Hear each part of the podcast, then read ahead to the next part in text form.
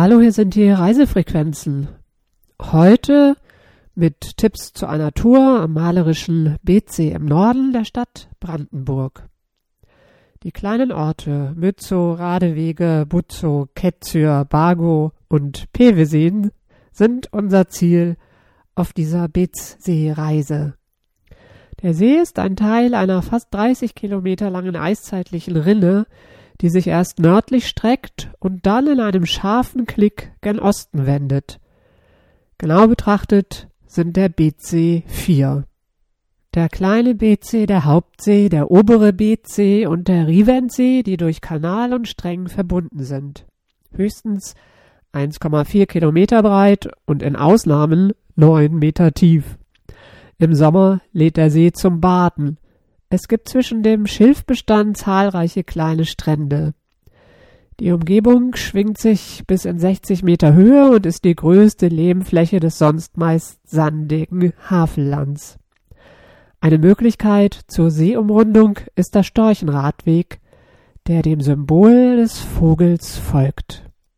Unser erster Stopp ist das Domstiftsgut Mützow. Zwischen großen gelblich gestrichenen Lagerhallen steht das alte Gutshaus in Rot-Weiß. Mit seinen Erkern, Türmchen und Risaliten thront es auf einem sanften Hügel wie ein Schloss. 1894 wurde der Hingucker historistisch erbaut. Das Material waren die am Beetsee produzierten roten Ziegel. Am Hauptturm prangt das Wappen des Domstifts zu Brandenburg und vor dem Haus schwingt die standesgemäße Auffahrt für kutschend wartend ihre halbe Runde. 1161 wird der Ort erstmals erwähnt, spätestens seit 1335 und bis zur Reformation betrieb das Brandenburger Domkapitel hier Landwirtschaft und eine Schäferei. Später wurde Gut Mützow verpachtet und eine der zahlreichen Ziegeleien der Beetsee-Gegend eingerichtet. In der Zeit der DDR wird das Domstiftsgut wieder durch die Kirche selbst bewirtschaftet, um der Enteignung zu entgehen. Auf der Anhöhe gegenüber wächst ein Birkenwäldchen, durch das ein dunkler Schatten weht. Hier hielt das Domkapitel Brandenburgs sein Hochgericht. Vom 16. bis ins 18. Jahrhundert wurden dort, wo jetzt die Burgen wachsen, Todesurteile am Galgen vollstreckt. Noch ist es winterlich und ruhig in Mützow. Doch die großen Parkplatzflächen lassen hohen Zuspruch ahnen. Heute ist fast alles zu, und wir genießen in der langsam wärmenden Sonne den weiten Blick ins Land. Zu unserer Überraschung ist auf der flachen Kuppe hinter dem Märchenschloss ein kleiner Friedhof zwischen Thujahecken. Welch luftig lichter Ort für ein Begräbnis. Auf der Wiese stehen Picknickbänke und ein paar Schritte weiter stolziert der Pfau im Streicheltiergehege. Hier beginnt der Wanderweg nach Weseram. Später im Jahr wird es turbulenter auf dem Hof in Mützow. Nummer eins ist dann die exquisite weiße Stange. Frischer Spargel ist das Hauptprodukt. Schon jetzt sind die Felder der Umgebung mit Plastikplanen abgedeckt. Im Frühjahr beginnt im alten Kuhstall das Abwiegen und Sortieren des Spargelgemüses. Dort, wo früher die Lämmer und Schafe in Ställen standen, bietet dann das Restaurant regionale Küche an. Im früheren Pferdestall öffnet der Hofladen. Der zweite Stopp auf unserem Weg liegt direkt am Ufer auf der anderen Seite des Sees. Radewege wird als Radewende ebenfalls 1335 erstmals erwähnt. Heute ist es ein typisches märkisches Straßendorf. Von dem 1545 erwähnten Weinanbau zwischen Brilo und Radewege fehlt inzwischen jede Spur. In einer Aufzeichnung von 1708 wurden für Radewege 16 Hufenbauern, ein Kosset, ein Schäfer und ein Schmied gezählt. 140 Menschen haben damals in Radewege gelebt, heute sind es etwas über 1000. Wir spazieren die Dorfstraße hinunter. Auf der einen Seite sind in einem offenen Hof die Kästen eines Getränkemarks gestapelt. Auf der anderen wird gerade staubig kurz Landgasthaus abgerissen. Wir schauen wehmütig auf die schönen Holzarbeiten in der aufgerissenen Dachflanke. Schräg daneben steht die Kirche. Seit einem Blitzschlag fehlt ihr der geschwungene Helm. Der Förderkreis Kirchdach engagiert sich für den Wiederaufbau, damit der solide Back- und Feldsteinturm wieder unter die charakteristische Haube kommt. Radewege ist ein schönes, schlichtes Dorf. Das Glanzstück ist der See. Am Ufer gibt es einen schön geschwungenen Steg, noch hatte im späten Winter kein Boot hier festgemacht. Die Kneipe gegenüber verspricht, Freunde am See zu sein. Wir essen Fisch und Chips mit viel Panade und fast ohne Fisch. Die Pommes schmecken lecker. Die dritte Station ist Buzzo. Am Ortseingang steht die Lore einer alten Werksbahn.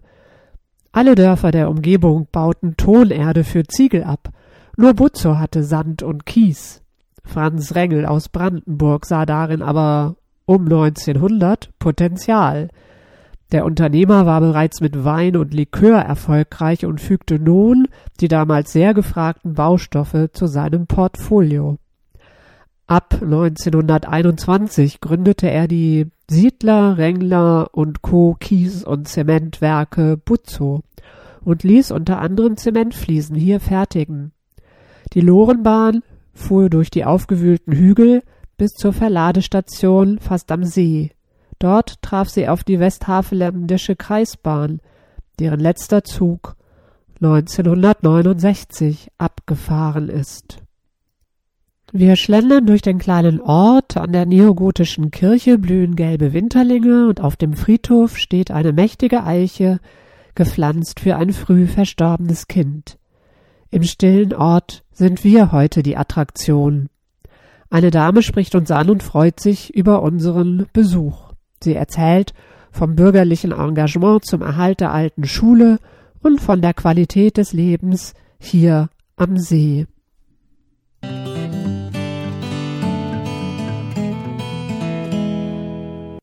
Unsere vierte Station Ketsyr.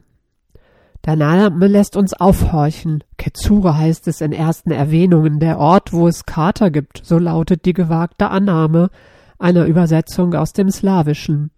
Ketsyr ist ein Dorf, das alles hat, ein Gutshaus, eine Kirche, eine Bockwindmühle, 260 Einwohner und eine schöne Badestelle. Vom 14. Jahrhundert bis 1824 hat Ketsyr den Gutsherren von Brösike gehört. Anschließend wechselten die Besitzer. Die Hauptschönheit des Ortes ist die Kirche. Wo andere geradlinig sind, ist sie eckig, wo andere rund sind, ist sie gerade, wo andere mit ihrem Namen protzen, bleibt sie namenlos. Ein Blick aus der Vogelperspektive würde uns die schiefe Konstruktion ihres Baus gut zeigen. Das Mittelstück stammt aus dem 13. Jahrhundert und ist ein Siebeneck. 1599 wurde der rechteckige Chor angebaut, der abrupt und wie abgeschnitten in einem Giebel der Renaissancezeit endet. Der gotische Turm steht mit seiner barocken Spitze schräg vor dem Kirchenschiff. Die wahre Schönheit wartet innen. An der Decke des Chores schwebt ein wolkengleicher Himmel in Ornamentmalerei. Der Blickfang ist das raumgreifende Epitaph für Gutsbesitzer Heino von Bröseke samt Familie. Es stammt aus dem 17. Jahrhundert und zeigt vier männliche und sechs weibliche Figuren, die angefertigt aus teurem Alabaster vor der Darstellung biblischer Szenen knien. Heino von Bröseke war mehr als ein Landadliger. Schließlich war er kurfürstlicher Hofschenk. Seine Familie konnte sich den teuren Grabmalauftrag bei Christoph Dehne aus Magdeburg leisten. Die älteste Tochter kniet hinter der Mutter. Wie alle dargestellten Frauen trägt sie eine Haube und einen sorgsam gefälteten Renaissancekragen. Mit weit aufgerissenen, entsetzten Augen schaut sie uns direkt ins Gesicht. Sie trug den interessanten Namen Hippolyta. Das monumentale Epitaph wird von Adam und Eva getragen. Eva mit ihrem langen, lockigen Haar schaut nach oben und zeigt sich derweil dezent auf ihre Brust. Kunst ist Entdeckung.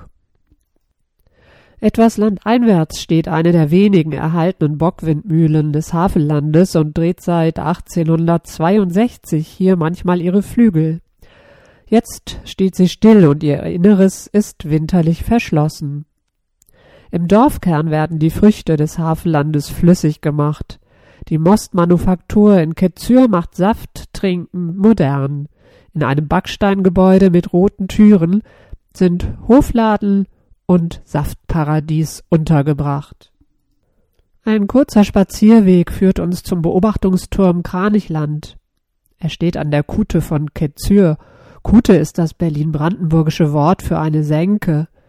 Die Kute liegt in der natürlichen Schmelzwasserrinne der letzten Eiszeit und wurde im 19. Jahrhundert durch den Tonabbau von Menschen noch vertieft. Um 1910 war der Betrieb, so lese ich, bereits beendet. Jetzt ist die Kute ein Paradies für Brut- und Zugvögel. Zwei Kraniche stehen auf einer Insel. Die fünfte Station ist Bago. Der Dorfname verweist auf Burg, den göttlichen Ort. Bago liegt in einer kleinen Senke und am Rande des Sees steht das Gutshaus derer von Ribbeck. Die Kopfsteinpflasterstraßen des Dorfes sind still, der Winter liegt zwischen den Bäumen der Allee und der Dorfgasthof ist seit langem verlassen. Die großen Scheunen wecken mein Interesse. Erst dann entdecke ich das Schloss. Bauherrn des Hauses aus Feld und Ziegelsteinen war 1545 die Familie von Schlieben, die es nach dem Dreißigjährigen Krieg verkaufte. Seit 1772 bis zur Enteignung gehörte es der Familie von Ribbeck. Ohne zu denken spaziere ich über den Rasen und decke spät erst das Schild Privat. Vor uns ist Renaissance. Das Rittergut Bago gehört zu den wenigen erhaltenen Herrenhäusern aus dieser Zeit in Brandenburg und ist somit trotz späterer Anbauten sehr bemerkenswert. Das Satteldach ragt steil auf und halbrunde Nischen schmücken das vorspringende Hauptportal. Nach dem Zweiten Weltkrieg zog eine Schule ein und dann eine Gedenkstätte des antifaschistischen Widerstands. 1997 kaufte Familie von Ribbeck den Besitz zurück. Wir wandern weiter und wollen auf den Weg in den Bagoer Bruch. An der Straßenkreuzung steht die rosarote Jugendstilkirche, fein herausgeputzt in ihrem in dieser Gegend so seltenen Gewand. 1906 wurde sie vom Architekten Georg Büttner geplant, nachdem ein Feuer die alte zerstörte. Von hier aus wandern wir auf dem idyllischen und ausgeschilderten Weg durch den Bagoer Bruch unter uralten Eichen zum verwunschenen See. Am See haucht der Wind durch das Schilf und der Atem schöpft die ganze Stille. Zum Schluss der Runde steigen wir auf den ehemaligen Mühlenberg. Von oben schweift der Blick weit in die Ferne über den Beetsee und den Riventsee zu den Kranichen und Gänseln und zu den Windrädern in der Ferne. Unsere letzte Station ist Pevesin. Vorher ins Kuchenglück oder danach, die Entscheidung fällt uns nicht leicht.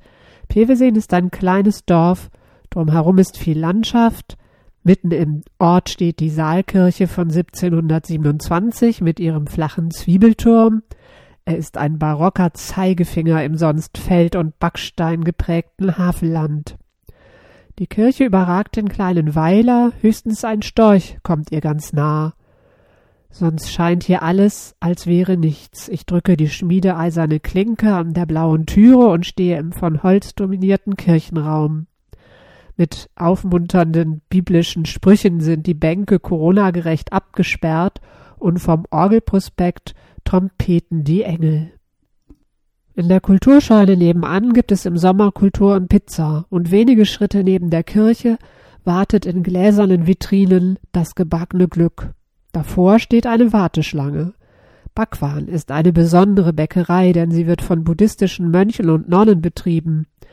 Sie haben in Pevesin ihr Kloster in einem alten Gutshaus aufgebaut. Bakwan einfach Bäckerei zu nennen, ist eine Untertreibung. Die Verkaufsvitrinen lassen meine Augen größer werden. Sie sind ein Schlemmerland. Obstkuchen, Schmandkuchen, Linzertorte, Cheesecake, Sahneschnitten, Croissants, Brot und vieles mehr bis zu 30 Sorten. Seit 2012 backen die buddhistischen Kleriker mit wahnsinnigem Erfolg in Pevesin. Und wir sind glücklich.